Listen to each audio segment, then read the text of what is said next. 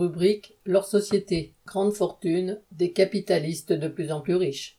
Comme tous les ans depuis 1996, le magazine Challenge publie le classement des 500 plus grandes fortunes professionnelles de France. Un sujet en or pour cet hebdomadaire dont Bernard Arnault est actionnaire à 40%.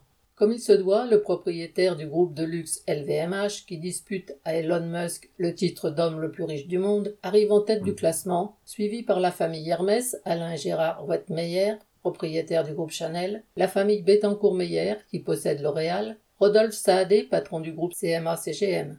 La fortune de ces grands noms du capitalisme atteint des sommes folles. 203 milliards pour la famille Arnaud, plus 54 milliards depuis l'année dernière. 137 milliards pour Hermès, 59 milliards de plus qu'en 2022. Et la liste continue jusqu'au dernier du classement, les familles Chouchan et Roche, qui possèdent tout de même 235 millions d'euros. Le total a de quoi donner le tournis. 1170 milliards contre 1002 milliards l'année dernière. Les défenseurs du capitalisme se félicitent de ces résultats où ils voient la preuve de la bonne santé du système, prétendant que ces grands patrons font tourner le monde.